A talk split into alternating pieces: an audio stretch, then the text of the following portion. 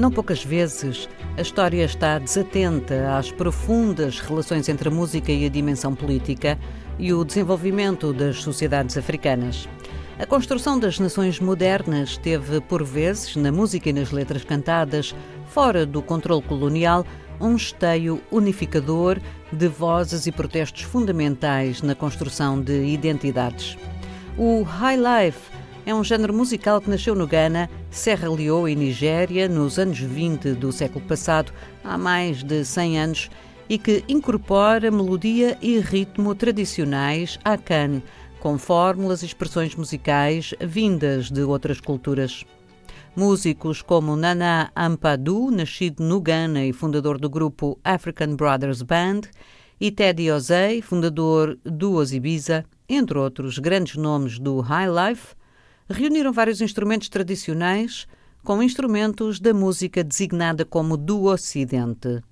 O movimento High Life caracteriza-se por reunir várias tendências numa celebração do espírito livre e da vida do norte e do sul do atual Ghana, os ecos de antigos impérios como Songhai, formação política e social que tem o auge do seu desenvolvimento entre os séculos XV e XVI da nossa era, e Mali, de história perpetuada até aos nossos dias pelos seus griots, evocam muitos anos de trocas aquisição de saberes que sempre ultrapassaram as barreiras da língua e de outras fronteiras, fazendo-se entender pela perpetuação dos cantos e das vozes.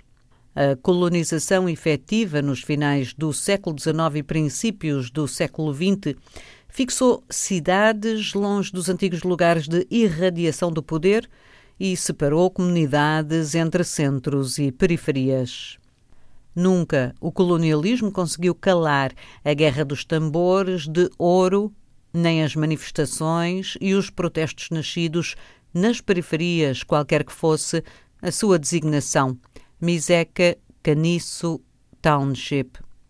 O estilo, música, dança, forma de tocar, cunhado como High Life, alta roda, em 1920, tem sonoridades das músicas antigas do continente e ainda a influência dos sons da América Negra e das músicas do património islâmico. A composição High Life teve os seus paralelos noutras formas musicais que nasceram nas periferias das urbes africanas no século XX.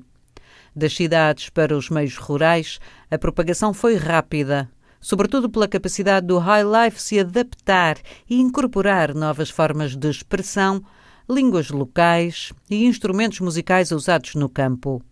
Atenção às diásporas, as viagens dos embarcadiços africanos nos navios do mundo, as migrações dentro do continente estão na origem destes fenómenos de fusão e da longevidade dos diferentes estilos de música high life. Um escritor da antiga Roma, Plínio, cunhou a expressão ex Africa semper aliquid novi, afirmação sucessivamente usada para fazer coincidir o novo com a desgraça, a fome, a guerra, a doença, no pensamento eurocêntrico e nos defensores do afropessimismo. É preciso escutar a história e ouvir esta música. As sugestões de Ana Paula Tavares para os ouvintes são hoje as seguintes: escutar Nana Ampudu e Ozibiza. Para uma história da música, ler John Collins, High Life Giants, West African Dance Band Pioneers, Londres, 2016.